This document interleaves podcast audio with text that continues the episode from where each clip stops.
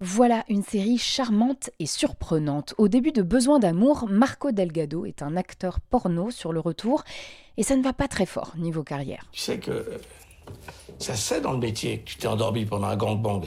Mais c'est pas de ma faute, c'était une piscine en sous-sol, l'eau elle était à 30. Même Titi s'est endormi. Hein. Mais oui, mais t'as pu cette petite truc, de, cette petite lumière dans l'œil, là, cette dinguerie. Au début, t'étais animal, t'avais un côté euh, rustique, plein en sauce. Euh, les gens veulent plus ça. Ce qu'ils veulent maintenant, c'est des, des, types aseptisés, hein. des mecs qui ont l'air vaccinés, euh, lisses, sans poils, propres. Mais le principal problème de Marco, c'est surtout que parfois, il tombe sans crier gare, il va donc faire des analyses, et le diagnostic de ces malaises est un peu inattendu. On s'est rendu compte que vous ne sécrétiez pas d'hormones qu'on appelle les libérines. Libérine Oui.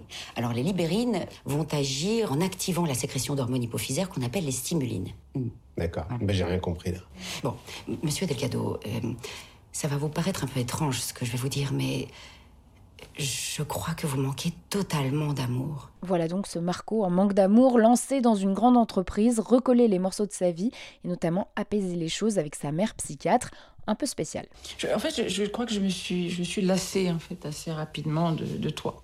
C'est ça. C'est vrai quand même. Tu t'es étrange. C'est pas parce que je suis ta mère qu'il faut que je suis obligée, tu vois, de te voir. Je sais que tu existes. Mmh. Tu vois, ça c'est formidable, non? Hein, et, Bon, et si t'arrive quelque chose, bon, probablement je serais triste. Probablement. Bah oui, quand même.